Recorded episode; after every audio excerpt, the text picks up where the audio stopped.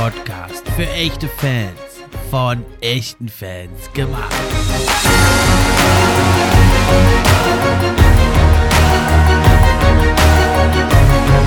Thank you.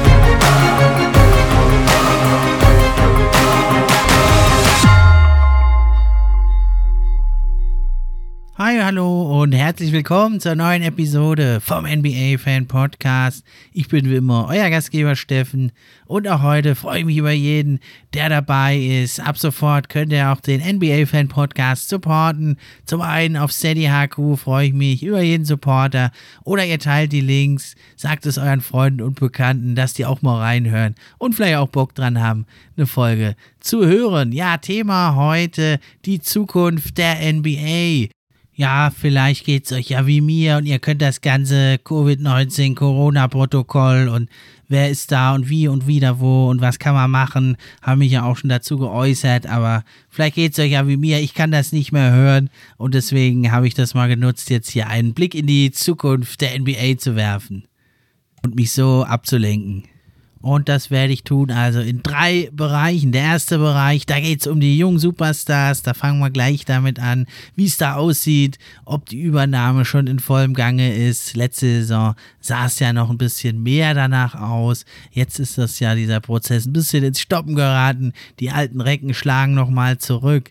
Ja, das wollen wir uns als erstes anschauen. Das zweite ist dann ein Trend, der zu erkennen ist in der Zukunft eine ganz neue Art von Zone Defense zu spielen, vor allem bei den Raptors und aber noch mehr bei den Warriors sind da spektakuläre Dinge gerade sich am entwickeln. Und der dritte Punkt ist einen Blick in die Mock Draft für die Draft 2023. Da bringe ich euch heute mein erstes Big Board, also die Top 10 von der Draft im nächsten Jahr.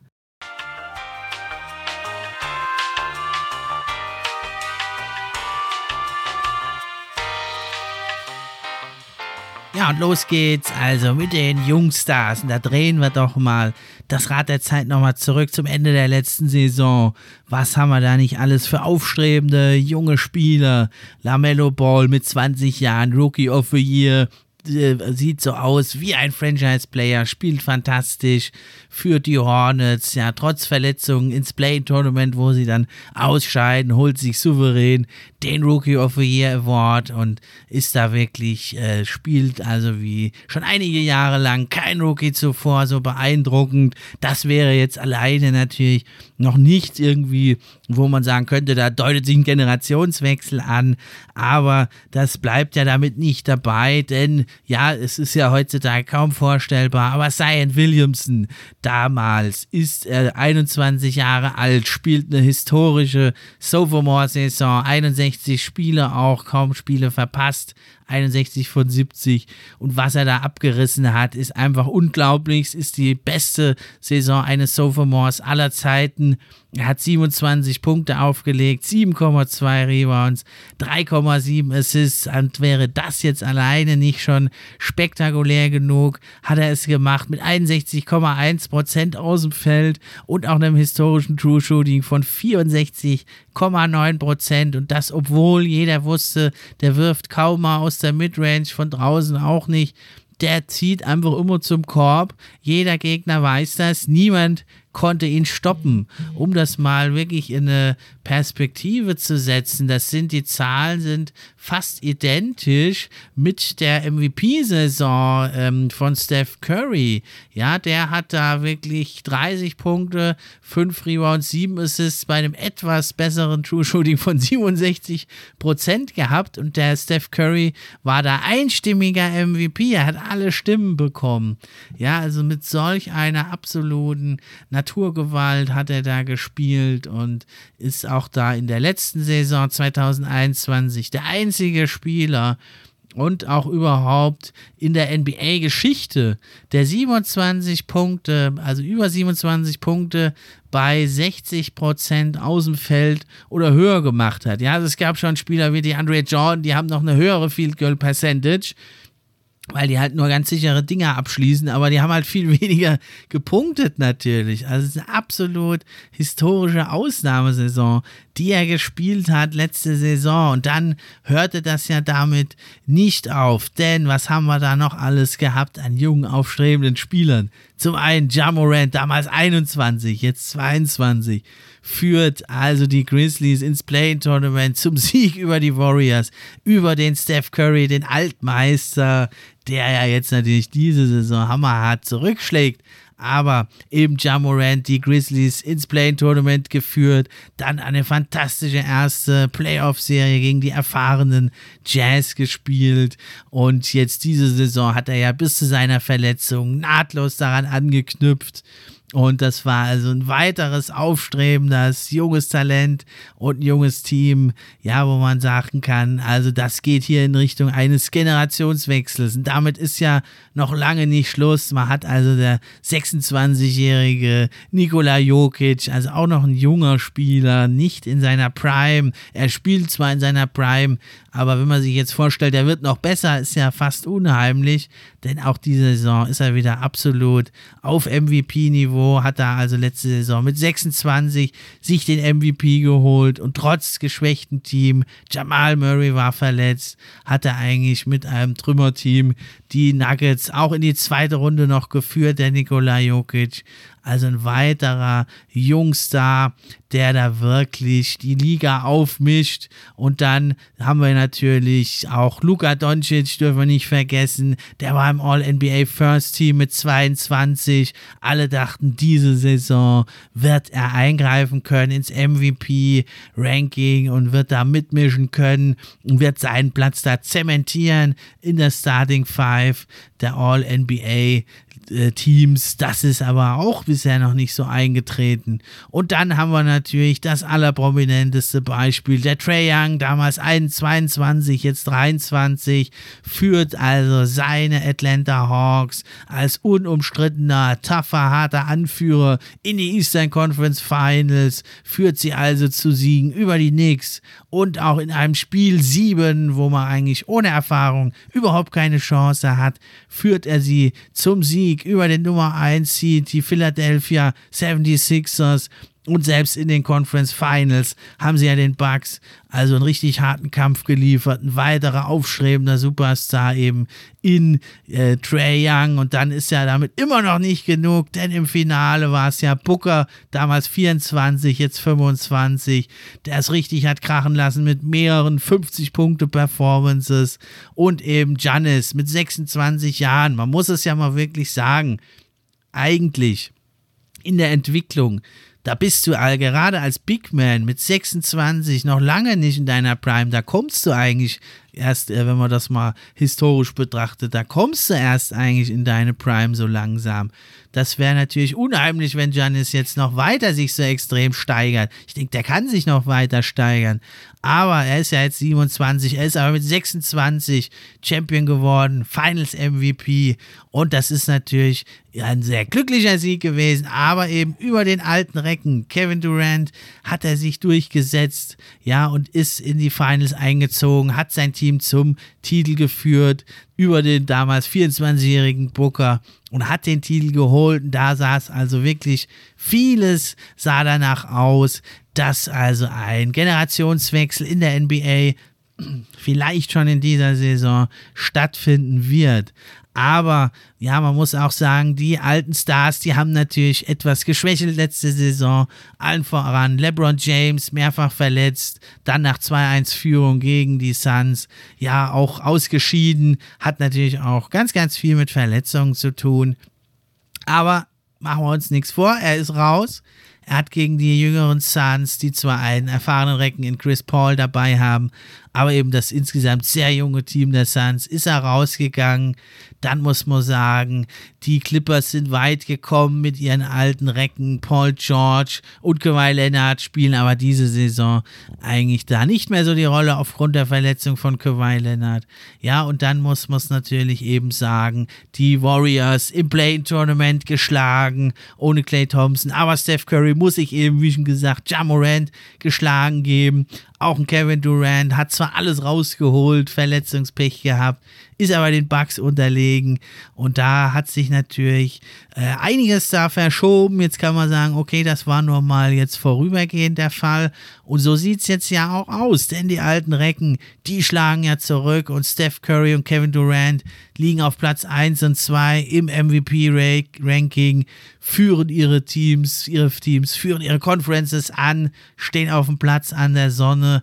Und äh, die ganzen jungen Spieler, das schauen wir uns jetzt an, die haben eigentlich diese Saison mit ganz wenigen Ausnahmen etwas zu kämpfen, sodass dieser ja, Übergang der Generation vielleicht nochmal ein Stück weit sich verschiebt. Zum einen ist natürlich klar, Zion Williamson verletzt jetzt mit der Fußverletzung. Jetzt heißt es schon wieder vier Wochen oder sechs Wochen dauert's. Ich befürchte mittlerweile, er wird vielleicht gar nicht mehr kommen diese Saison vielleicht er, werden wir ihn auch gar nicht mehr wirklich in dieser überragenden Form sehen. Ich bin da mittlerweile am Zweifeln mit dem ganzen Übergewicht, mit seinen Vorverletzungen.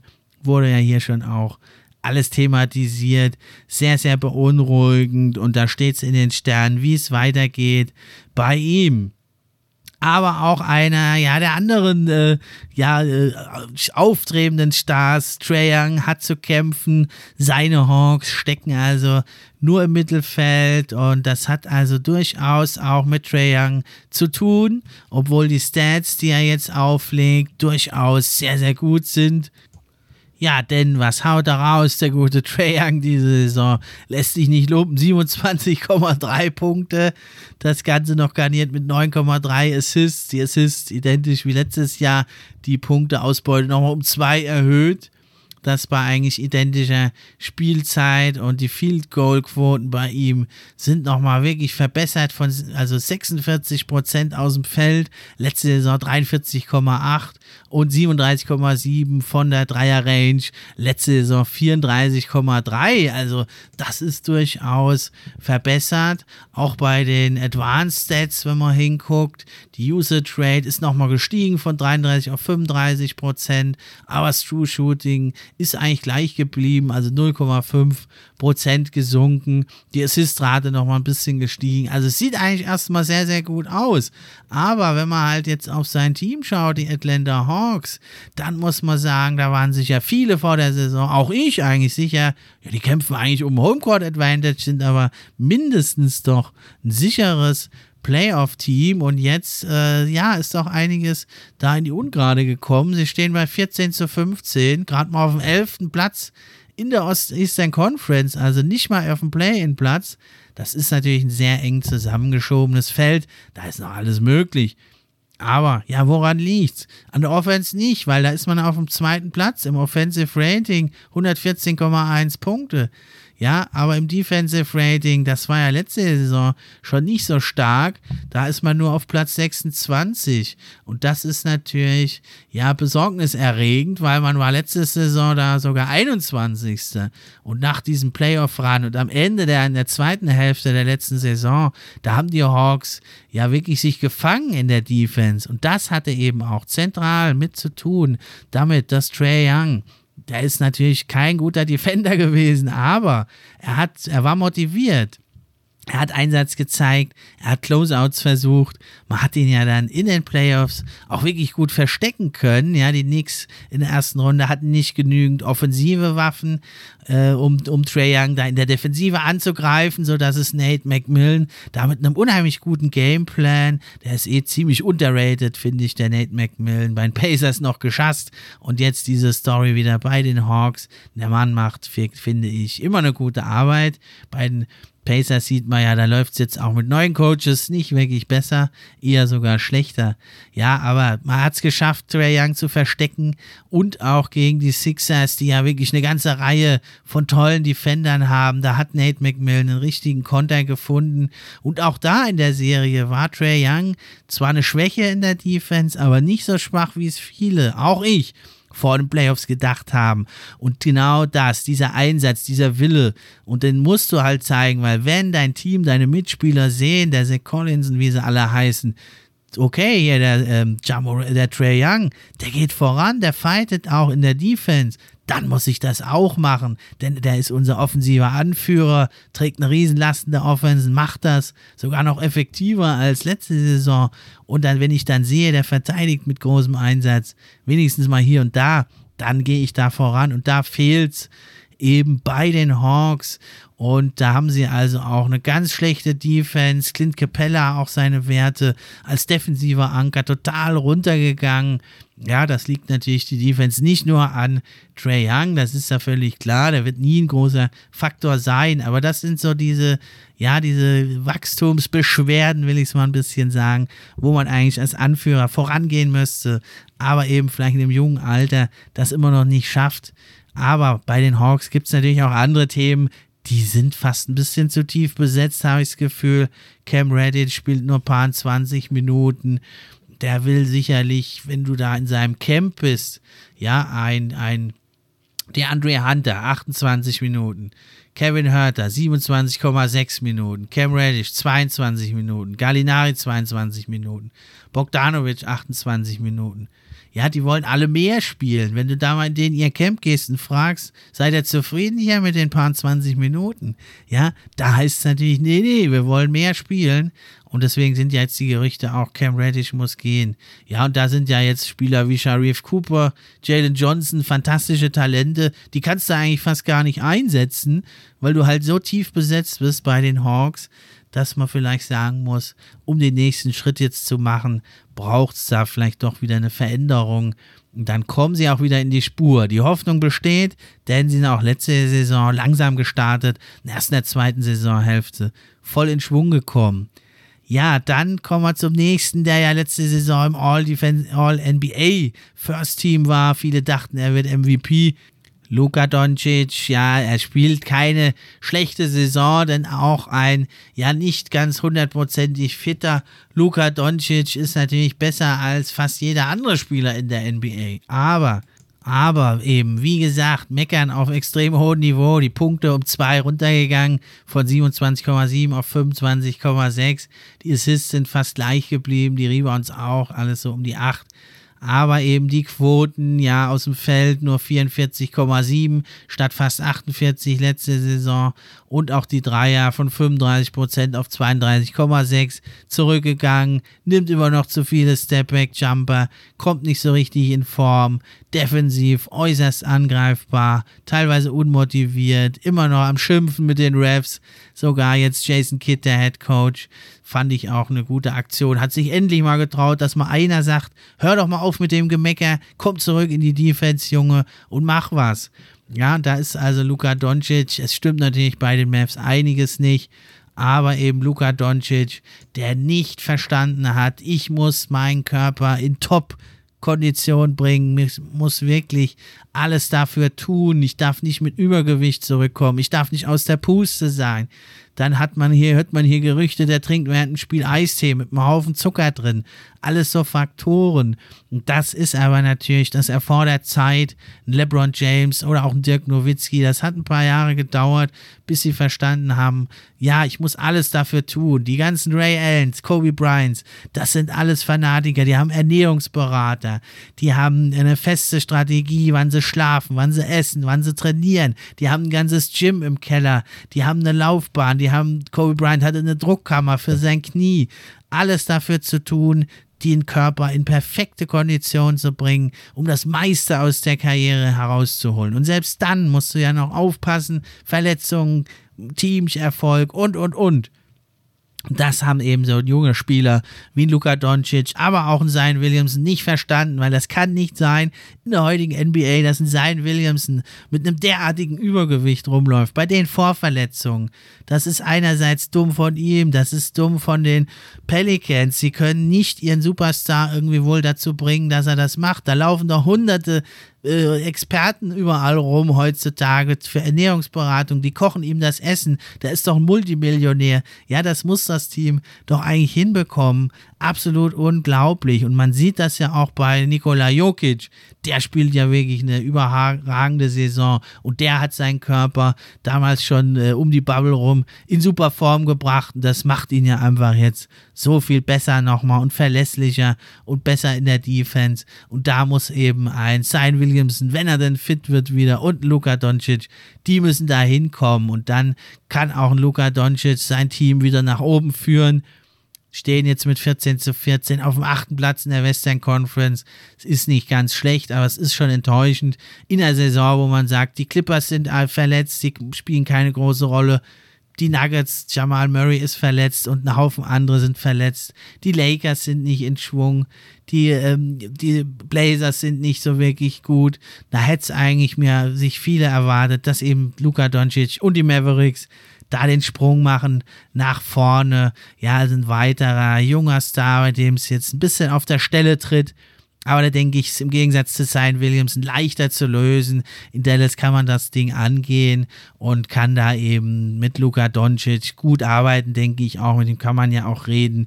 Der ist ja zugänglich. Und dann kann man das alles doch wieder aufziehen. Ja, und auch ein Giannis, der spielt natürlich wieder eine fantastische Saison. Aber muss sagen, wenn man es insgesamt betrachtet, schlägt jetzt doch die alte Garde nochmal zurück. Wir haben zwar wirklich ein paar aufstrebende junge Teams, die Cleveland Cavaliers, die ja überraschend gut da auf dem dritten, vierten Platz liegen in der Eastern Conference oder eben die Grizzlies auf Platz 4, aber eben auch die Suns, die wieder ganz großartig auftrumpfen. Da hängt es natürlich auch mit dem Oldtimer Chris Paul, der nochmal ein weiteres, allerletztes Hurra, das letzte war eigentlich schon letzte Saison, dachte ich, das allerletzte Hurra reitet er nochmal. Und auch ein LeBron James muss man sagen, die Lakers kommen nicht in Tritt. Immer wieder, sagen wir, auch angeschlagen. Aber wenn er spielt, ist er wirklich über jeden Zweifel erhaben, hat fantastische Werte wieder aufgelegt. Kevin Durant, Steph Curry, Clay Thompson kommt nochmal zurück. Da ist also die ganze alte Garde, will nochmal zeigen, was sie drauf hat, will sozusagen den Angriff der Jungen abwehren. Aber es steht ja schon auch die nächste Generation bereit. Da ist es ja bei den Cavaliers da der Evan Mobley, der wirklich fantastische Rookie, der schon der Defensivanker ist, der meiner Meinung nach schon zumindest ein guter, wenn nicht sogar ein elitärer Verteidiger in der NBA ist. Oder eben auch der Kate Cunningham von meinen Pistons, der hat jetzt noch nie den Teamerfolg, leider noch nicht. Aber persönlich, der schießt aus allen Rohren über 20 Punkte, die letzten Spiele aufgelegt, schießt kometenhaft nach vorne. Jetzt auch 21 Punkte, 11 Assists, 7 Rebounds gegen die Rockets geholt. Also da geht einiges da habe ich jetzt noch etliche aufstrebende Jungstars gar nicht angesprochen, wie die Celtics, Jason Tatum, Jalen Brown und, und, und, wie sie alle noch heißen. Da ist ja also ein unglaubliches Reservoir, ein unerschöpfliches Reservoir am Start die im weiteren Verlauf der heutigen Episode noch untersucht, nämlich die NBA Draft Class 2022. So dass es, glaube ich, nur noch eine Frage der Zeit ist, bis die alte Garde dann den Weg freimachen muss und die jungen Wilden die Liga übernehmen.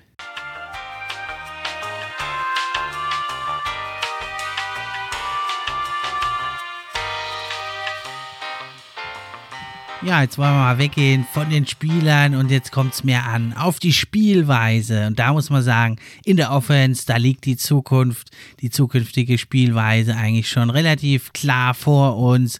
Ein offener Court mit Shootern, die den Floor wirklich weit aufreißen und dann eben wirklich versucht wird, diese Freiräume zu attackieren. Entweder mit sehr viel Ball-Movement und Screens, wie es eben die Golden State Warriors um Steph Curry tun oder mit Isolation Plays, wie es die Rockets vorgemacht haben, schon mit James Harden und wie es jetzt ein Trey Young und Luka Doncic weiter durchführen mit also einem Spieler, der das Spiel ganz gezielt an sich zieht, dribbelt und penetriert in die Zone, dann ablegt oder selber abschließt. Einfach Meister der Shot Creation und wenn man die dann doppelt wird abgelegt in die freien Räume. Und ich denke, wir werden noch weiterhin einen Anstieg sehen in der Liga, ist ja ganz rasant angestiegen, die Anzahl der Dreipunktwürfe und eben wie es Houston Rockets eben in der Ära James Harden, sie haben es ja den Titel nicht erringen können, aber sie waren ein paar Mal nah dran, das eines der besten Teams aller Zeiten zu schlagen, denke ich, kann man durchaus von der Ära sprechen. Und da hat man ja eben diesen Ansatz dann den Golden State Warriors eigentlich gestartet haben mit den Splash Brothers Curry und Thompson, den hat man fortgeführt und dann eben äh, das so ergänzt aus Analytics-Sicht eben nahe am Korb nur abzuschließen und in der Dreier-Range eben die freien Würfe oder die Isolation Plays eben zu laufen, Freiwürfe zu ziehen. Und das ist ja noch State of the Art im Moment eben Isolation oder Pick and Roll mit eben Four Out, Five Out Spielern, also weit aufgeteilt und es wird wohl in Zukunft da wenige Midrange-Spezialisten geben, wie es ja jetzt auch gibt. Kevin Durant, Kawhi Leonard, DeMar DeRozan, um nur ein paar zu nennen. Aber so wird das, denke ich, in Zukunft auch sein, dass es halt da ein paar Spezialisten gibt. Vielleicht mal Scotty Barnes kommt dahin oder Giannis, wenn er vielleicht sein Spiel vom Korb ein bisschen weiter wegverlegt in die Midrange, aber sonst sind da von den jüngeren Spielern, ja, Jokic ist natürlich auch einer, der in der Midrange sehr erfolgreich ist und weiter sein wird, aber das wird wohl weiter die Ausnahme bleiben. Das ist ja wirklich eine absolut krasse Entwicklung. Also 1980 wurde die Dreipunktlinie eingeführt, da haben wir im Schnitt 2,8 Dreier genommen, so blieb das dann lange Zeit, ja, bis es dann 1990 hat man dann, äh, also 1992 hat man dann erstmal neun äh, Dreier pro Spiel genommen. Da hat man sich dann so ein bisschen weiter hochgehangelt. Also waren es 1997 17 Dreier ja pro Team, pro Spiel, wohlgemerkt. Nicht von einem Spieler wie Steph Curry, der jetzt 14, 15 Dreier pro Spiel nimmt. Ganze Teams. Und so bei diesen 16, 18, da blieb es dann lange Zeit. Also 2006, 2007 waren es immer noch 16,9 und dann ging es aber rasant hoch, nämlich 2012, 13 wurden schon 20 Dreier pro Spiel genommen und dann nur äh, wenige Jahre später, nämlich 2018, 19, da waren es dann schon 32 und jetzt zuletzt 34, 34,6 und diese Saison wieder ein All-Time-High von 35,5 Dreiern, die da genommen werden. Ich denke, das wird noch weiter steigen und der Anteil vor allem der Dreier wird noch weiter steigern, bis es dann irgendwann bei 50 oder über 50 Prozent dann stoppt wahrscheinlich. Das ist also die Offense, die wir in der Zukunft sehen werden. Aber viel interessanter ist eigentlich, ja, die Defense. Mit welcher Art von Defense wird darauf begegnet? Da sehen wir momentan etwas Bahnbrechendes. Denn das Nummer 1 Team im Defensive Rating, die Golden State Warriors, die spielen gerade wirklich eine historische Defensive Saison. Und die spielen das auch mit einem ganz neuartigen, unglaublich effektiven System. Dazu kommen wir später gleich. Aber einfach um das mal einzuordnen, seit äh, 1977 die NBA und die ABA zusammengelegt wurden, da hatten nur neun Teams ein Defensive Rating, was sieben Punkte über dem League Average war, also über den anderen Teams. Das sind Teams wie die 2008er Celtics, die 04er Spurs oder eben auch die Pistons und genau da liegen die Warriors jetzt auch und zwar gleich auf mit dem allerbesten Wert, den äh, Spurs 2004 8,8 Punkte über dem Ligadurchschnitt. Woran liegt das? Ja, zum einen natürlich daran, dass sie einen brillanten Defensivspieler haben, der meiner Meinung nach auch Defensive Player of the Year werden wird, wenn es so weiterläuft. Draymond Green. Der Mann hat nur 6 Fuß 6 Körpergröße, ist also gerade mal so etwa groß wie ein Zach Levine. er ist ein Shooting Guard. Ja, spielt aber eben Center, hat natürlich auch eine 7 Fuß 1 Wingspan und wesentlich mehr Kilos auf der Hüfte. Trotzdem natürlich, ja, ist er schnell zu Fuß, kann aber eben auch mit den größeren, stärkeren, körperlichen Spielern sehr, sehr gut mithalten. Also der kann in einer Possession einen Damian Lillard oder einen Trey Young decken, kann rausgehen auf den Perimeter und ein Tänzchen mit dem führen, ja, und dann kann er switchen auf den Center und erinnern wir uns nur an den deutlich größeren Clint Capella bei den Houston Rockets, der immer sehr, sehr schlecht aussah gegen Draymond Green. Er kann also eigentlich vier oder sogar fünf Position verteidigen, ist super im Pick and Roll und vor allem ist er in der Paint Defense absolut elitär. Das ist vielleicht sogar das Wichtigste. Da sehe ich ihn eigentlich auf dem Niveau, was eigentlich sonst nur ein Kevin Garnett und Tim Duncan gehabt haben. Noch dazu will er da in den Passing Lanes, macht super Double Teams. Er ist also der Anker dieser Defense und er ist eben auch ja quasi ein On-Court-Coach, der ist am Kommunizieren, der sagt Switches an, der liest Spielzüge. Es gibt ganz viele Situationen. Da sagt der Curry einen Switch an, sieht da, was der Gegner machen will, ändert die Ansage, ja, und nimmt das zurück. Die Mitspieler müssen dann natürlich dementsprechend da auch drauf reagieren, ja, und das ist nämlich das, was die Golden State Warriors auszeichnet. Sie haben also, ja, würde ich sagen, drei Prinzipien, die haben sie einfach verinnerlicht. Das ist jahrelanges Training und dann kommen eben obendrauf diese ganz neuartige Spielsystemweise. Aber erstmal jetzt noch die drei Grundzüge. Das erste Grundzug ist, man hat Vertrauen. Man vertraut dem Mitspieler. Ja, es wird nicht sofort die Help Defense gekommen, wenn mal einer einen Schritt hinter seinem Gegenspieler ist, der den Ball hat. Nee, man vertraut dann drauf. Man weiß, okay, wir geben alle vollen Einsatz. Es gibt ganz viele Szenen, da ist Wiggins eigentlich von seinem Gegner äh, fast überlaufen schon am Ball. Aber es rotiert keiner raus. Die Mitspieler vertrauen darauf, dass Wiggins da weiter fightet, über den Screen noch vielleicht fightet und wieder reinkommt in die Possession. Und das klappt dann in der Regel auch. Also Vertrauen ist da schon mal der erste Punkt. Jeder kennt seine Rolle, jeder weiß, jeder gibt alles im Team. Das ist schon mal die erste Basis. Der zweite Punkt klingt jetzt erstmal banal, ist aber so, ist eben Einsatz. Es wird immer bei den Golden State Warriors mit vollem Einsatz verteidigt. Auch ein Steph Curry, auch ein Wiggins, auch ein Pool, die die offensive Last tragen. Alle geben vollen Einsatz in der Defense, spielen als Team zusammen, verschieben sehr, sehr gut in den Räumen und kombinieren sich so und sind so eine stärkere Summe als einzeln. Das sind ja im Einzelnen gar nicht mal so gute Verteidiger, die da im Team sind, wenn man sich das mal anschaut. Also angefangen von einem Steph Curry, der allerdings sich gemausert hat. Aber auch Wiggins, Poole, Damian Lee, das sind alles, Juan Toscano, äh, Juan Toscano Anderson, sorry, auch ein Otto Porter ist nie als wirklich guter Defender aufgefallen.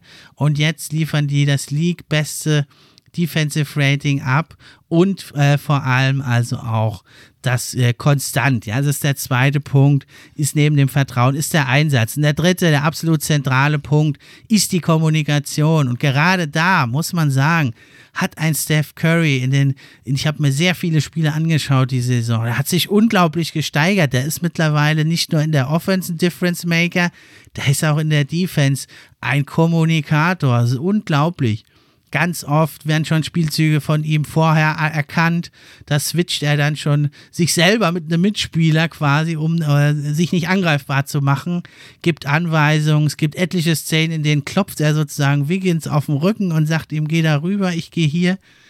Ja, bring jetzt die Help Defense. Es werden Screens angesagt. Links von dir ist ein Screen, Vorsicht geht rüber, geht runter, immer angepasst auf den Gegner. Das hat so Steve Kerr, das merkt man, der hat einen ultimativen Gameplan. Da wird schon vorm Spiel gebrieft, offensichtlich. Jeder Gegenspieler, wie verteidigen wir den? Gehen wir über den Screen, lassen wir uns droppen, switchen wir, was machen wir? Und das ist eine ganz, ganz große Kunst eben das habe ich jetzt schon mehrfach gesehen. Draymond Green eben sagt einen Switch an, Curry Switch, Draymond Green nimmt es wieder zurück. Curry leitet das dann gleich weiter und sagt dem nächsten Spieler, in dem Fall meistens war es dann Wiggins, Bescheid, dass der dann auch wieder seinen Weg verändert, weil der natürlich gemäß System schon eine andere Rotation eingeschlagen hat. Also ganz, ganz beeindruckend. Das sind diese drei Prinzipien, Kommunikation, Einsatz und Vertrauen. Aber das können natürlich andere Teams, könnten, könnte man sagen, die können das ja auch machen. Vielleicht nicht in der Perfektion, aber die machen das auch. Was jetzt aber die Warriors unterscheidet, das ist ähm, eben das System in der Defense. Und da haben sie also eine ganz interessante Mischung aus Zone Defense und traditioneller Mann-zu-Mann-Defense.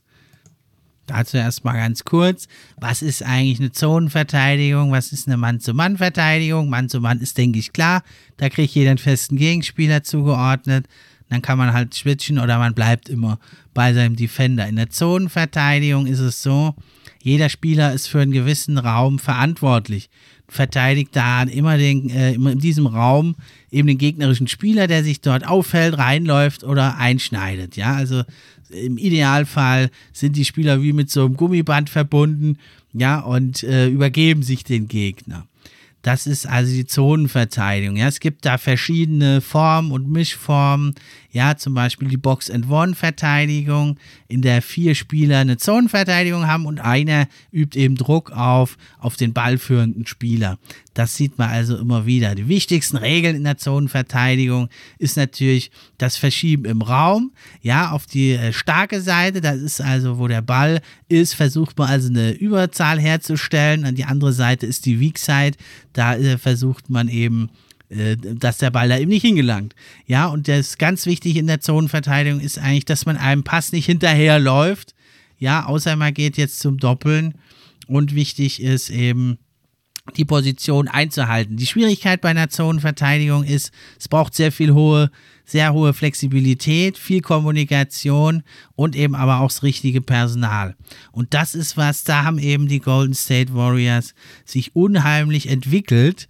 Und meistens ist es so in der NBA, dass die Zone-Defense nur punktuell eingesetzt wird. Also in Toronto ist es zum Beispiel oft, da werden dann eine Full-Court-Press gemacht, über das ganze Spielfeld Druck ausgeübt. Es wird mal eine Half-Court-Trap gemacht, ja, versucht eine Falle zu stellen, den ballführenden Spielern an der Mittellinie zu einem Turnover zu zwingen. Oder es wird meistens also die Box-and-One-Verteidigung gespielt, wo eigentlich nur vier Spieler eben zusammen im Raum sich verschieben. Der eine übt immer Druck auf den Spieler auf. Die sind dann wie in so einem Viereck aufgestellt. Ja, oder eben noch eine 2-3 oder 3-2-Zone. Da sind dann eben zwei am Korb und drei weiter vorne und oder drei am Korb und zwei weiter vorne. Und so versucht man eben jeweils den Zug zum Korb zu erschweren oder man versucht eben den Dreier zu erschweren. Jetzt kann man eine Zonenverteidigung, wenn man geschickt ist, ja durch schnelles Passen, Ballverlagerung auf die Weak Side angreifen oder eben in die Räume reincutten. Was bei den Warriors jetzt eben reinspielt, ist, dass sie nicht, also nicht äh, eine permanente Zonenverteidigung spielen, sondern sozusagen Elemente der Zonenverteidigung in ihr Defensivkonzept eingebaut haben. Und das äh, kombinieren sie teilweise unglaublich mit Draymond Green, der da wie so ein Backfielder teilweise an der Freiwurflinie lauert. Und dann je nach Begebenheit passen sie das an. Ja, wenn jetzt zum Beispiel ein Spieler wie LaMelo Ball kommt, der ein starker Lobpässer ist, dann macht Draymond Green eine Drop Coverage. Wenn es jetzt aber starke Dribbler sind, wie Trey Young, Harden, ja, dann wird oft geblitzt, also ein Double Team hingeschickt und dann äh, spielen die anderen drei Verteidiger im Raum miteinander. Ja, alles, das muss jahrelang eingeübt werden. Eine andere Variante ist, da haben sie eine 1-2-2-Zone. Ja, da wird dann eben äh, ähnlich wie bei der Box-and-One-Zone Druck ausgeübt, aber die Warriors können das halt immer wieder anpassen und situativ darauf reagieren. Und das ist wirklich was, was ganz spektakulär ist und wo man wirklich auch sieht, dass das muss jahrelang eingeübt worden sein von Steve Kerr mit seinen Spielern. Ja, und dann haben sie eben noch das dritte, was man also häufig sieht, was sie verwenden bei den Golden State Warriors. Das geht noch zurück zur ja, Highschool oder ähm, äh, College-Zeit von Steve Kerr. Das ist noch ein wichtiges Prinzip, dass man versucht eben, was auch eine Möglichkeit ist, die Zone anzugreifen. Zum Beispiel, besonders wenn man einen wie Jokic hat, dass man also einen Pass zur Freiwurflinie nimmt. Das wird also konsequent auch versucht von den Warriors zu unterbinden. Das hat also Steve Kerr wirklich noch aus seiner eigenen Spielzeit von seinem Coach das war damals Luke Olson in Arizona. Der hat das implementiert, das hat er da sozusagen schon übernommen noch. Also diese angepasste passte Box and One, das verwenden sie eigentlich am meisten, die Warriors. Und dann haben sie aber auch noch eine Variante, die sie jederzeit auspacken können und das ist eine Triangle in Two Box Defense. Ähm, das ist also folgendermaßen, da spielen eben drei Spieler im Raum in der Verteidigung, eben in einem Dreieck aufgestellt und zwei Verteidiger spielen aber eigentlich eine Manndeckung. Das spielt man also in der Regel, wenn man zwei starke Shooter gegen sich hat. Also nehmen wir zum Beispiel mal die Brooklyn Nets, die haben Joe Harris und Kevin Durant.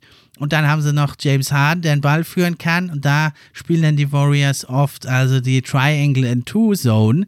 Ja, dass die 1 zu 1 verteidigt werden. Und äh, also Joe Harris und ähm, James Harden, ja, in dem Fall äh, 1 zu 1 verteidigt werden, klassisch. Und Kevin Durant, der dann eher ja in die Midrange geht, der wird also mit diesem Triangle mit den anderen Spielern da abgeschirmt. Und das ganz Besondere eben ist bei den Golden State Warriors ist, dass sie das jederzeit anpassen können. Das ist also nicht wie bei anderen Teams, äh, wie jetzt 2011 in den Finals, ja auch legendäre Zone Defense von Rick Carlisle und den Dallas Mavericks gegen die Cleveland Cavaliers um LeBron James. Da haben die aber eigentlich fast das ganze Spiel, wenn LeBron auf dem Feld war, eben die Zone gespielt, vor allem halt um eine Wand aufzubauen vor LeBron James. Und aber das wurde dann angesagt vom Coach und das ist ja auch eine relativ statische Zone und das ist nicht so was, was während dem Spiel mehrfach angepasst wird. Und das ist es eben, was das spektakuläre Neue ist bei den Warriors, dass die zwei, drei, vier verschiedene Zonenverteidigungen, die ich ja jetzt erklärt hatte, im Grundprinzip anwenden können und dass die Spieler das teilweise selber entscheiden, ja, und dass die also auch während dem Spiel das nochmal verändern und da auf also Line-Up-Änderungen der gegnerischen Mannschaft verändern, ja, also wenn man gegen die Starter spielt, wird die Box and One gespielt und von der Bank, da haben die vielleicht ein bisschen mehr Firepower, dann bringen wir doch die Triangle in Two und das ist also wirklich Spaß und das wird auch nicht immer einfach nur angesagt vom Coach, sondern die Spieler entscheiden das selber, je nachdem eben wie der Gegner sich aufstellt, im Raum verteilt, wählen die das dann sozusagen selber aus. Und das ist natürlich etwas, ich, das kann ich nur noch mal wiederholen, das erfordert wirklich Monate, wenn nicht jahrelange Übung. Und das funktioniert eben auch nur, wenn man eben das richtige Personal dazu hat. In diesem Fall den absoluten Superverteidiger Draymond Green, und dann aber noch eben da so einen großartigen Kommunikator wie Curry und dann aber eben auch Spieler wie Wiggins und Co., die dann eben da die athletischen Voraussetzungen haben und aber auch die Motivation, den Einsatz und den IQ haben, dann diese Anweisungen umzusetzen und auch selber zu entscheiden. Da werden natürlich hier und da auch mal Fehler gemacht, aber in der ganzen Summe ist das eine unglaublich krasse Defense und es ist sehr, sehr schwer, einfache Looks zu kreieren gegen die. Und sie machen viele Turnover und es macht es einfach anstrengend, zermürbend und man muss wirklich die ganze Zeit super konzentriert sein. Man wird viel mit Doppelteams angegriffen. Es wird sehr hoher Druck auf den ballführenden Spieler gemacht, was ja in den klassischen anderen Teams, die die klassische gute Defense spielen, wie jetzt die Utah Jazz eben mit der Drop Coverage um äh, Rudi Gobert schon vielfach angesprochen. Die üben ja ganz wenig Druck auf den ballführenden Spieler aus. Und die kann man eben mit diesen äh, zukünftigen Spacing doch auch immer mehr noch angreifen. Und da fehlt ja bei den Jazz auch der starke Flügelverteidiger. Und das ist eben eine Defense, die überhaupt nicht so flexibel ist, die in den, in den Playoffs ja auch immer wieder angegriffen wurde. Und deswegen bin ich mir sicher, die Liga ist ja eine Copy-Liga. Und das waren die Warriors, die Rockets, die haben die Offense äh, mit dem äh, Dreier-Shooting, mit den Layups, mit den Freiwürfen, mit dem Spacing, die haben das gemacht, hatten dadurch ja Vorteile gegenüber anderen Teams. Aber die anderen Teams sind ja nicht blöd, die haben auch eine Analytics-Abteilung. Wenn ich das sehen kann, dann können die anderen Analytics-Abteilung das erst recht sehen. Und da könnt ihr euch sicher sein, die anderen Teams arbeiten da schon daran, das zu kopieren. Das ist eine Copycat-Liga, die NBA. Und es wird nicht lange dauern, bis wir sowas auch zumindest im Versuch von anderen Teams sehen. Und da geht auch die Zukunft hin, denn das ist die einzige Möglichkeit, wie man eben diese neue Offense mit diesem unglaublichen Floor Spacing und diesen überragenden Spielern, die also nicht nur eine Fähigkeit haben, sondern mehrere, die shooten können, die playmaken können, die zum Korb ziehen können, die noch dazu clever sind, die von klein auf angefangen haben, so zu spielen, die kannst du mit einer klassischen Defense nicht stoppen. Und das kann also nur mit dieser Mischung aus Mannverteidigung, Raumballverteidigung geschehen. Und das wird noch sehr, sehr interessant bleiben. Und das wird also noch sehr, sehr interessant sein, die Golden State Warriors weiter zu verfolgen. Sie müssen das natürlich alles erstmal noch durchziehen über einen längeren Zeitraum. Aber ich wüsste jetzt nicht, warum sie das nicht schaffen sollen, außer jetzt wegen Corona und den ganzen Verletzungen. Aber das trifft ja die anderen Teams auch. Und sie haben diese ganzen Prinzipien da. Also denke ich nicht, dass sie da großartig absinken werden noch in ihrer defensiven Leistung. Deswegen werden gegnerische Teams weiterhin sehr überrascht sein, nicht damit zurechtkommen, nicht wissen, was sie dagegen tun sollen. Es wird dann oft sehr, sehr viel Zeit von der Shotclock verschwendet, um sich zu überlegen, was machen wir jetzt eigentlich. Es ist sehr, sehr schwer, dann angemessen darauf zu reagieren auf die Schnelle. Auch das wird sich natürlich dann irgendwann ändern. Und vor allem hängt noch was ganz anderes damit zusammen. Denn die Defense bedingt ja natürlich auch die Offense, das weiß jeder. Und da ist es äh, ziemlich krass bei den Warriors. Die sind nämlich Dritter bei den forcierten Turnovers und sie sind sogar auf dem ersten Platz der Live Offensive Possessions. Das ist also wenn man einen Ball nach dem Stil halt bekommt, wenn der nicht, äh, nicht ins Ausgeht oder so, der Ball, der Turn deflected wird, sondern man hat wirklich den Ball vom Stil und kann dann selber angreifen.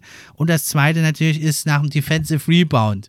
Weil natürlich klar ist, wenn der Gegner punktet, dann muss man erstmal den Ball aufheben, muss wieder einwerfen. Da kann sich die gegnerische Defense aufstellen.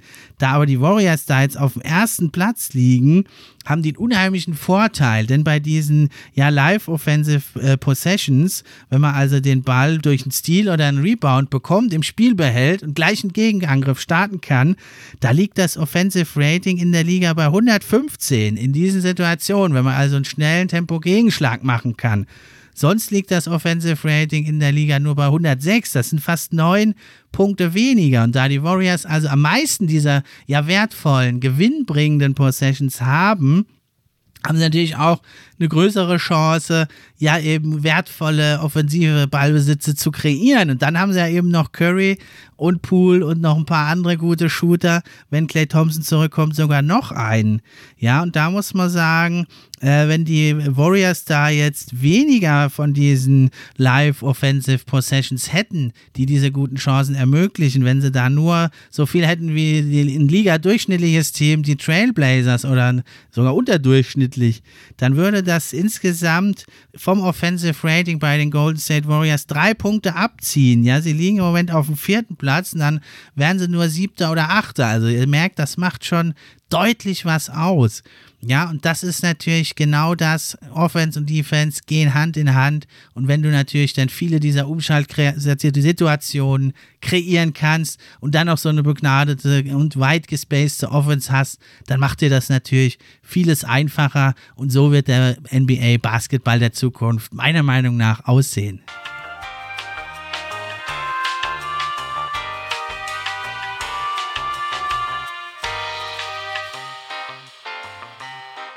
Jetzt wollen wir noch abschließend als dritten Punkt über die Zukunft der NBA einen ersten Blick werfen.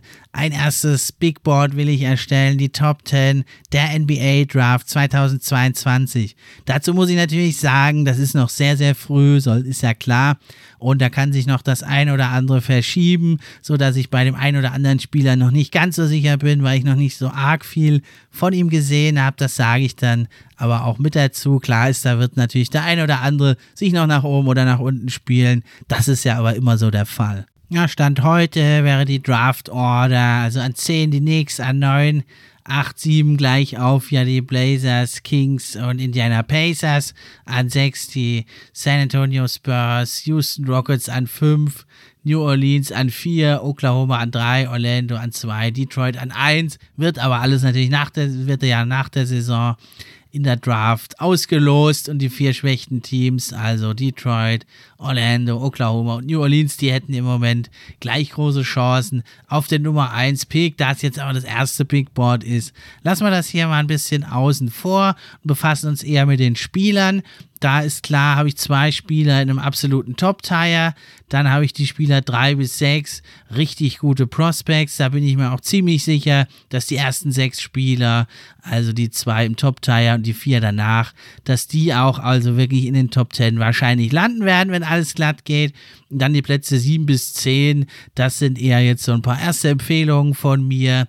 Und da muss man natürlich dann gucken, wie die sich im weiteren Saisonverlauf beweisen, da die jungen Spieler. Ja, und da habe ich als ersten Spieler aktuell auf Platz 10, wäre im Moment also, wenn alles so glatt geht, die New York Knicks. Und da ist es meines, meines Erachtens ein sehr, sehr interessanter Spieler. Blake Wesley, 6 Fuß 5 groß, ein Point Guard, Shooting Guard, ja, Hybrid Guard wahrscheinlich wird es werden. Hat also in Riley an der High School gespielt und spielt jetzt für Notre Dame seine erste Saison. Der Freshman ist ein starker Athlet. Er legt bisher in den acht Spielen, er spielt nur 22 Minuten, legt da sehr gute Zahlen auf. 13 Punkte, das Ganze 1,4 Assists, 2,0 Rebounds und bei 38% von Downtown und 49% aus dem Feld, natürlich am College, die Dreierlinie näher als in der NBA. Und man muss sagen, er ist also wirklich jetzt schon also ein ja, NBA-reifer Athlet, der mit viel Platz noch hat, sich zu entwickeln. Ja, er hat schon gezeigt, er kann also auch als ballführender Spieler den Ball halten, ist aber auch vor allem ein exklusiver Finisher und zeigt auch wirklich große Geschwindigkeiten, kann also Fast Break Dunks ebenso abschließen wie sein äh, Verteidiger, ja, äh, aus dem Dribbling überwinden. Ja, er ist jetzt schon ein richtig guter ISO-Player und er zeigt auch so das Potenzial, er könnte mal ein High-Usage-Spieler sein und da so ein Go-To-Scorer, ja, wenn es äh, hart auf hart geht, muss man mal wirklich schauen. Dann äh, hat er auf jeden Fall eine sehr hohe Energie, auch in der Defense. Ja, jetzt vielleicht nicht ganz so wie Davion Mitchell, der diesjährige Rookie, aber er ist äh, schon also ein giftiger Verteidiger bisher, was ich gesehen habe. Und es scheint so, dass er auch, also das Spacing und ja, wie man sich in der Defense bewegt, wie man sich aufstellt, gut verstanden zu haben. Dann hat er natürlich Gardemaß mit 6 Fuß 5 und fast eine 7 Fuß Wingspan. Äh, da kann er natürlich sehr gut äh, verteidigen, wenn er dann seine Athletik da einsetzt. Hat auch einen guten Wurf, sieht richtig gut aus und sollte also da keine großen Probleme haben, da seine 3-Punkte-Range auch in der NBA von weiter draußen zu erreichen. Ja, was sind so seine Schwächen? Ähm, ja, es wird wahrscheinlich ein bisschen, er ist jetzt so kein hochdekorierter Recruit. Er wird wahrscheinlich erstmal, ist er jetzt ein Benchplayer, muss sich kämpfen, da die Minuten erkämpfen. Und da muss man halt gucken, ob ihm das schnell genug gelingt. Ähm, ja, weil man muss natürlich auch sagen, die haben da halt Spieler, die eher noch mehr Erfahrung haben und die vielleicht auch wieder zurückkommen. Und da ist es vielleicht nicht an allererster Stelle für Notre Dame, ihm eben viel Zeit zu geben, weil bei ihm eigentlich eh klar ist, dass er eh bald in die NBA geht. Ein weiterer Schwachpunkt bei ihm ist, er ist ein bisschen, ja, noch nicht stark genug. Ja, er müsste da vielleicht noch 10, 15 Pfund draufpacken. Aber im Strength and Conditioning Programm der NBA sollte das kein Problem sein. Und er trifft auch bisher nur 65 Prozent Freiwürfe. Das sollte er natürlich verbessern. Das ist also ein sehr, sehr interessanter Prospekt. Ich habe ihn auf 10. Dann an 9 habe ich also einen blutjungen Spieler, 2003 erst geboren. Also es könnte sein, dass er vielleicht erst noch ein Jahr später kommt. Es handelt sich um Nikola Jovic. Ist jetzt kein Versprecher. Der heißt Nikola Jovic, kommt auch aus Serbien. Und der wäre also blutjung, der wäre am Draft Day sogar auch erst 19. Ja, so kann sein, dass ich mich da ein bisschen vertue, aber ich denke, der könnte vielleicht schon wirklich in die NBA kommen ist also ein 6 Fuß 10 Point Forward, hat er mit seinem ja, Namen, fast Namensvetter Nikola Jokic gemeinsam und er hat sich ziemlich ja nach vorne gespielt, sieht aus wie ein Elite-Talent mit einer NBA-Zukunft. Und man muss sagen, er ist also ja doch ein recht einzigartiger Spieler, hat fantastische Handles, kann super gut dribbeln, kann die Offense initiieren, rennt den Fast Break und kann seinen Gegenspieler im Dribble also überwinden, zieht an ihm vorbei. Bisher sieht er auch ganz vernünftig aus von äh, Point Downtown, hat eine ganz gute Wurfform und er cuttet auch sehr intelligent zum Korb und ja, hat da so einen Sinn, so ein Gespür dafür, vielleicht auch wie sein Namensvetter, so ja, in der Zone zu scoren. Und bisher zeigt er sich auch als ein solider Defender, trotzdem jungen Jahren. Also er ist jetzt kein Rim Defender, aber ja, wer so ein Modern Day Power Forward den Ball halten kann, Spielezüge kreieren kann, den Floor spacen kann. Und das wird sehr, sehr interessant. Er spielte sich ja also ins Blickfeld, äh, wirklich beim äh, U19 World Cup, da hat er also 18,1 Punkte gemacht und 34,6 Prozent von Downtown getroffen. Ja, er ist ja auch in Großbritannien geboren, aber er spielt jetzt seine Saison bei Mega, seine zweite Saison schon bei Mega Basket in der ABA Adriatic, also in der Adriatischen Liga. Und ja, er bekommt nicht, er müsste vielleicht, um in den Rankings höher zu kommen, noch mehr zeigen. Er hat im Moment nur 28, ja, was heißt nur, also er spielt 28 Minuten in 12 Spielen, hat da 10,8 Punkte, 4,3 Rebounds, 2,8 Assists, auch bei 37,7 Prozent von Downtown. Also ein sehr interessanter junger Mann, der also dieses Jahr bei mir auf Platz 9 liegt, vielleicht ja aber auch erst im nächsten Jahr sich dann 2023 zur Draft anmeldet. Das hängt eben davon ab, wie er sich jetzt entwickelt. Dann habe ich auf Nummer 8 Kendall Brown, 6 Fuß 8, Small Forward, Freshman in Baylor, spielt da seine erste Saison, macht bisher in neun Spielen fast 24 Minuten, steht da auf dem Feld, macht da also gute 12,3 Punkte, 3,4 Rebounds, 1,8 Assists bei sehr interessanten 69 Prozent aus dem Feld. Also Dreier nimmt der Junge kaum, nur einen pro Spiel hat er bisher und also da trifft er zwar 50 Prozent, ist aber nicht so aussagekräftig, denke ich mal ja, was ist er für ein Spieler? Er ist vielleicht sogar einer der am meisten athletischen, explosiven Athleten überhaupt im College Basketball und er kann sehr schnell äh, danken und auch wirklich Leute aufs Poster nehmen. Allerdings ist er noch ziemlich äh, ja, rau, äh, unge, ungeholt in der Offense. Aber also ja, ich habe es ja gesagt, fast 70 Prozent aus dem Feld, also extrem effizient und hat auch ein Gespür, ja, so für Drives und da man Pass noch rauszuspielen und da hat also wirklich in Baylor da bisher ganz schön aufgetrumpft und äh, da muss man mal schauen, wie sich es bei ihm entwickelt. Also er ist noch sehr, sehr roh, aber er zeigt schon unheimlich viele gute Ansätze. Dann habe ich an sieben, habe ich Benedikt Maturin, Shooting Guard, spielt für Arizona, 6 Fuß 7 groß. Und der ist also echt ein Big-Time-Athlet, anders kann man es gar nicht sagen. Und schon ein Shotmaker mit NBA-Größe und der ist jetzt in seinem Sophomore-Jahr, also im zweiten Jahr schon. Und der sollte also dieses Jahr einer der allerbesten Spieler sein am College. Da müsste ich mich schon sehr täuschen, wenn der also nicht richtig was raushauen würde. Ja, und er hat sich gegenüber seinem ersten Jahr richtig stark verbessert. Letzte Saison 10,8 Punkte hat er jetzt auf 17,7 gesteigert. Ebenso die Rebounds von 4,8 auf 6,9 und vor allem das aber mit einer also guten Field Goal Quote von 49,6 Prozent und auch 38,6 von Downtown, das bei fast sechs Versuchen und da sogar leicht gesunken im Vergleich zum letzten Jahr. Das zeigt also, der Mann ist richtig brandheiß, wenn es in die um Sachen Offense geht. In der Defense zeigt er bisher eigentlich nur das Rebounding. Da müsste er also sich noch verbessern. Deswegen habe ich ihn hier nur in Anführungsstrichen in diesem Second Tire. Außerdem ist er ja auch schon ein bisschen älter. Aber ja, da habe ich ihn bisher jetzt auf Platz 7 bei mir. Und jetzt kommen wir zum zweiten Tire. Da sind jetzt schon äh, Spieler, bei denen bin ich mir recht sicher, dass die auch hoch gehandelt werden in der Draft. Und da liegt also bei mir auf Platz 6 Jaden Hardy beim Team Ignite spielt er also in der G-League, kein College-Spieler. Ja, 6 Fuß 5 groß mit einer 6 Fuß 10 Wingspan. Ja, er könnte vielleicht auch ein bisschen weiter vorne stehen, warum nicht? Ja, er ist jetzt kein Elite, absoluter Nummer 1 Prospect, weil er ist also kein elitärer Athlet, aber er ist also ein unglaublicher Shotmaker schon mit einem ja NBA Ready Offensive Game und ja erinnert teilweise ein bisschen an Ray Allen, gewagter Vergleich natürlich in dem jungen Alter, aber ja, sieht man so ein bisschen Ansätze in seinem Spiel.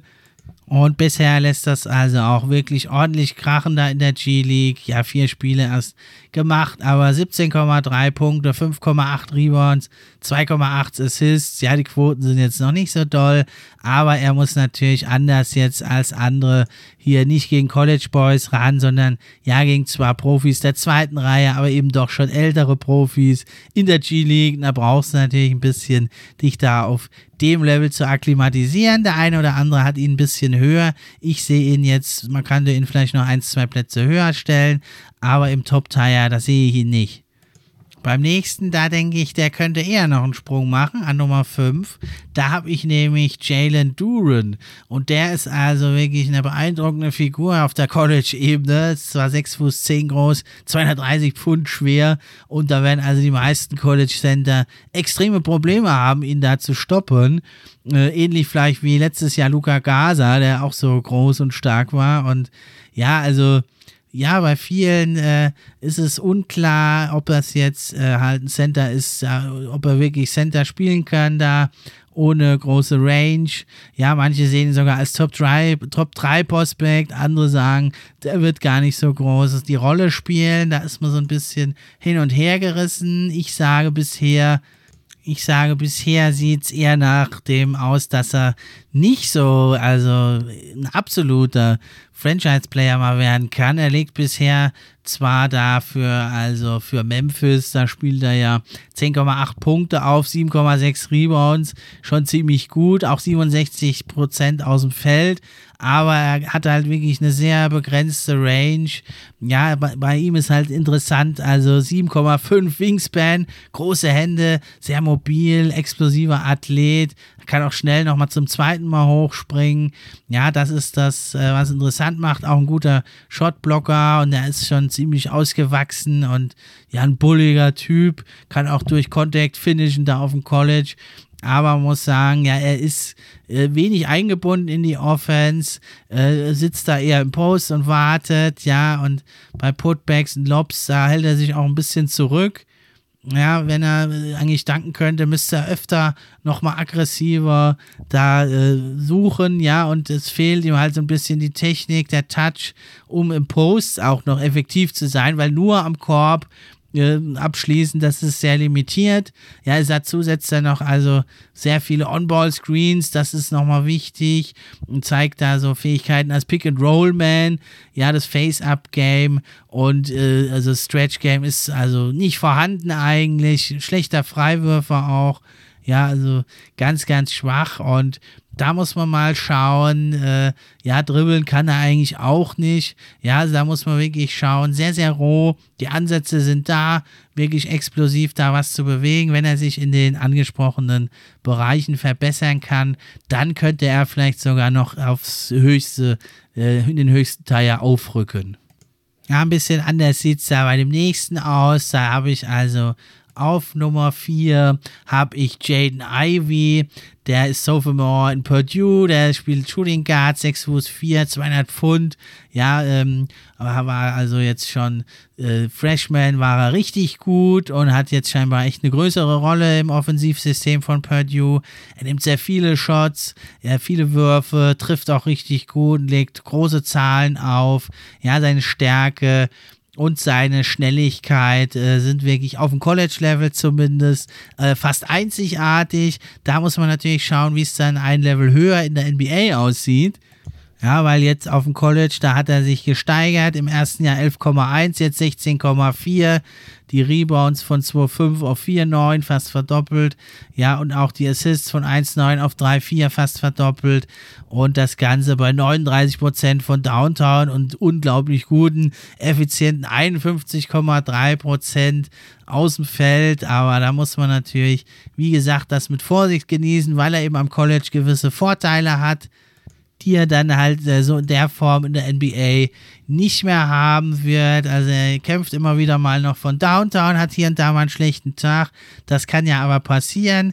In der Defense, das spricht aber auf jeden Fall noch für Ivy. Ist er richtig ein giftiger, galliger On-Ball-Defender, der richtig hinterm Ball hergeht und ja, gegnerische Ballhändler wirklich verfolgt. Bisschen wie Davion Mitchell, großen Druck auf den Ball ausübt auch noch wirklich in den Passing Lanes will, da den einen oder anderen Pass abfängt, ja, und gute Help Defense gibt. Also der ist auf jeden Fall auf dem Weg, ein hoher Lottery Pick zu werden und vielleicht kann er sogar seinen Stellenwert noch höher äh, rücken und sogar in den Top Tier aufrücken da bei mir an Nummer 3 gerade aus dem Top 3 herausgefallen, so ein bisschen, ist Chad Holmgren. Ich will jetzt nicht sagen, dass ich völlig raus bin bei ihm. Er ist natürlich, hat immer noch unglaublich viel ja, äh, Verheißung, was da alles läuft bei ihm. Aber er ist halt noch wirklich sehr, sehr dünn. Das ist eine große Frage bei ihm.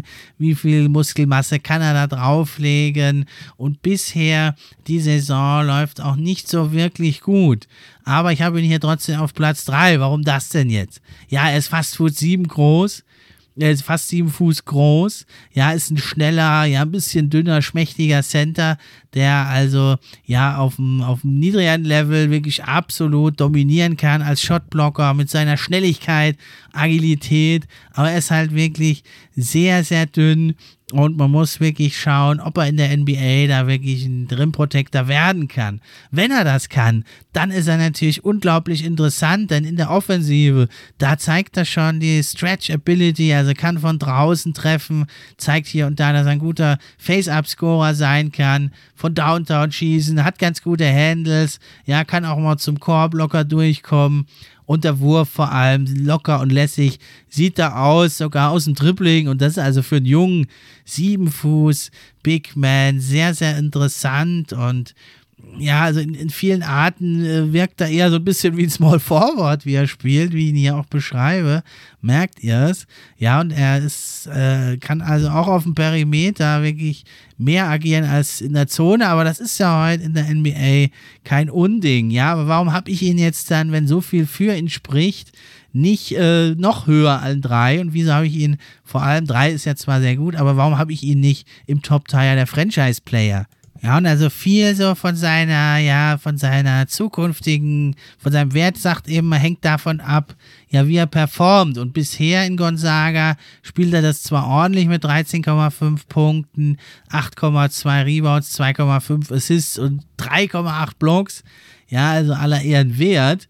Aber es ist eben auf dem College-Game nur, ja, und da muss man halt sagen, ja, also er, er ist jetzt nicht, äh, er ist jetzt nicht, hat jetzt keine Angst vor physischem Spiel, aber kann sich da halt wirklich nicht durchsetzen und wird dann eben auch ja oft so ein bisschen aus der Balance gebracht, wenn er zum Korb greift, zieht oder wenn er im Post sich bewegt und ja, also am College ist er um den Ring herum gut, aber in der NBA wird er da wahrscheinlich nicht wirklich äh, punkten können. Aber er hat eben so viele andere Fähigkeiten, die ihn halt da doch weiter so sehr interessant machen. Aber das würde ich jetzt wirklich mal gerne sehen. Mehr Stabilität und äh, einfach, ja, Muskelmasse bitte mal drauflegen. Das tut fast schon weh ihn da zu sehen. Auf der anderen Seite natürlich ist er unglaublich schnell und äh, ja, aber auch da ist es so, er ist zwar sehr schnell, aber die Fußarbeit, wenn er im Perimeter verteidigt, weil er eben so groß ist, da sieht er dann immer wieder auch mal schlecht aus. In der NBA, da sind ja die Gegner dann noch schneller natürlich unterwegs. Und das wäre natürlich dann eine schlechte Kombo, wenn er also zu schwach ist, um unter den Korb sich zu behaupten und aber trotzdem nicht schnell genug, um äh, bei Switches gegen kleinere Guards da flexibel zu verteidigen. Aber er ist ein überragendes Talent. Äh, Stichwort Christaps Porzingis kommt immer wieder der Vergleich und ja, der ist ja auch ein Einhorn und ja, vielleicht kann Chad Holmgren das zweite Einhorn da werden. Dann kommen wir also abschließend noch zum absoluten Top-Tire. Die habe ich beide eigentlich fast gleich auf. Einer Banquero, den habe ich an 1, der war schon die längere Zeit da oben und ein anderer ist megamäßig nach oben geschossen und das ist Jabari Smith, den habe ich an 2, der Freshman, also spielt das erste Jahr in Auburn jetzt und er legt krasse Stats auf, 16,9 Punkte, 7,2 Rebounds, 2,5 Assists, 1,7 Steals und das Ganze mit 44,2% von Downtown und das zeigt also schon, der Mann kann es also auch von draußen. Was macht ihn jetzt so spannend? Warum schießt er hier gerade seinen Stock wirklich sein Wert durch die Decke. Er wird verglichen mit Jaron Jackson Jr. oder Rashad Lewis. Ja, also er ist ein ultra talentierter Power Forward mit guter Athletik und ja, das Offensivspiel, das entwickelt sich gerade richtig gut. Ja, und er ist ein Two-Way-Player. Er kann in der Offense und in der Defensive richtig beitragen. Ein kompletter Basketballspieler, kann den Ball führen, ja, kann werfen, rebounden, defenden. Ja, hat also jetzt schon in der Midrange einen echt guten Touch, kann auch Face-Up spielen, zum Korb ziehen und ist ein guter Rebounder, der irgendwie so ein Gespür hat, wo der Ball hingeht. Dann kann er auch in der Zone gegen große Gegenspieler gut abschließen und dann ist er einer der gefährlichsten Dreipunktschützen überhaupt. Und das ist natürlich eine ganz wichtige Waffe in der NBA heutzutage als Power Forward nach dem Modell von Dirk Nowitzki, der ja bald geehrt wird gibt es dann auch nochmal eine Special-Folge. Aber erst nochmal zurück zu Jabari Smith. Jabari Smith ist also echt ein guter Athlet, schnell unterwegs.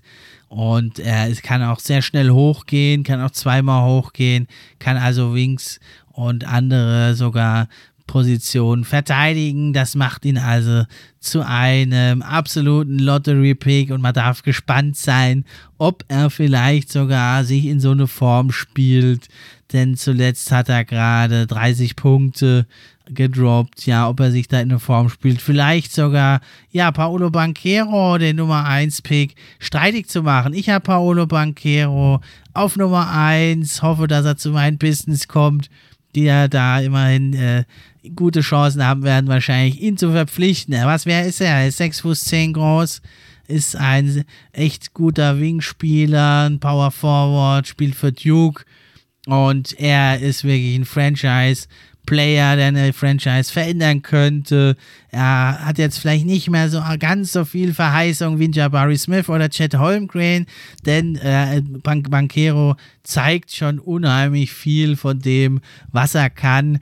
Und er ist schon unheimlich weit. Ja, und was, wie äußert sich das also im Spiel? Er ist natürlich bei den Duke Blue Devils Neun Spiele hat er bisher gemacht, 17 Punkte, 7 Rebounds und äh, mit äh, den Quoten nicht so die besten bisher von Downtown, hat er ein bisschen zu kämpfen, hat aber also echt viele Stärken. Neben seinen 6 Fuß 10 Gardemaß ist er über 7 Fuß. Wingspan hat er, ist stark, physisch, sehr schnell, gut koordiniert, ein guter Athlet, steigt hoch wie nichts hat eine gute Wurfform, ein schönes Face-Up-Game, auch eine tolle Beinarbeit, kann auf allen drei Levels wirklich scoren, von Downtown, Midrange, am Korb, im Post, ganz, ganz viel. Ja, und da muss man wirklich sagen, er hat es schon auf jedem Level gezeigt. Ein guter Rebounder ist er auch noch. Ja, er kann dribbeln, macht aber nicht so viel. Er kann blocken, geht aber nicht nur auf den Block. Er kann stealen, spielt aber auch sonst gute Defense. Ja, er ist schon erwachsen, poliert, würde so ein bisschen zu Kate Cunningham passen, der auch schon ziemlich reif ist für sein Alter. Und er hat wirklich keine Schwäche eigentlich und er hat eine, eine sehr hohen äh, Fußboden und eine unglaublich hohe Decke. Ja, das Einzige, was vielleicht ist, ähm, dass er seine drei Punkte, äh, dass er da jetzt an den Dreiern und an den Turnovern vielleicht noch schrauben sollte. Und die, ja, die laterale Schnelligkeit, die ist nicht überragend in der Defense. Da müsste er gucken. Schnelle Gegner, dann, wenn er mal switchen muss auf dem Perimeter, da muss man sagen, das ist ein äh, Feld, in dem er sich noch verbessern muss und äh, ja, eben gegen große, starke Athleten am Korb abzuschließen. Das muss man mal schauen, er das schafft in der NBA. Und das kann man hier zu allen sagen. Und das ist also das, was Chad Holmgren für mich noch nicht so ganz hat, was ihm noch fehlt. Vielleicht bringt das ja noch.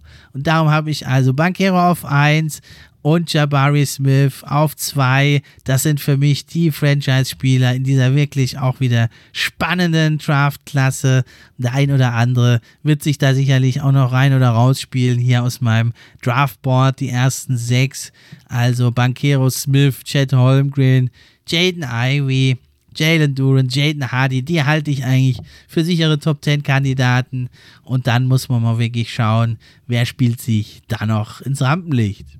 Also eine Draft-Klasse mit einer ganzen Reihe von also Prototypen des modernen Big Man, 6 Fuß 10 groß oder größer, mobil, teilweise mit einem Outside-Shot ausgestattet und eben mit der Schnelligkeit da aller Golden State Warriors, Anker einer, ja, manndeckend und raumdeckend sich verteilenden Defense zu sein. Da darf man wirklich gespannt sein. Ja, das war's für heute. Kleiner Blick in die Zukunft der NBA zur Ablenkung mal vom Covid. Und ich hoffe, es hat euch gefallen. Es geht dann bald weiter nach Weihnachten. Aber jetzt wünsche ich euch erstmal frohe Weihnachten. Lasst euch gut gehen. Und dann hören wir uns nochmal zwischen den Jahren. Und dann ist ja auch schon wieder das neue Jahr, beginnt dann direkt mit der äh, Nummer, die 41 von Dirk Nowitzki, die unter die Hallendecke gezogen wird in Dallas und dann nicht mehr vergeben wird. Da gibt es dann natürlich auch eine Special-Folge. Ja, wenn es euch gefallen hat, dann schreibt doch mal eine gute Bewertung oder teilt die Links. Da würde ich mich sehr, sehr freuen, würde mir helfen. Das war's für heute. Macht's gut. Ich bin raus.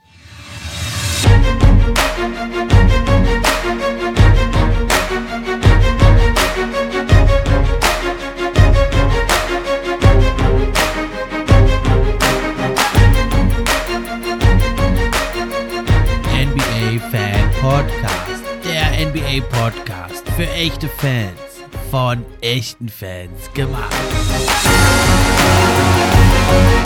Musik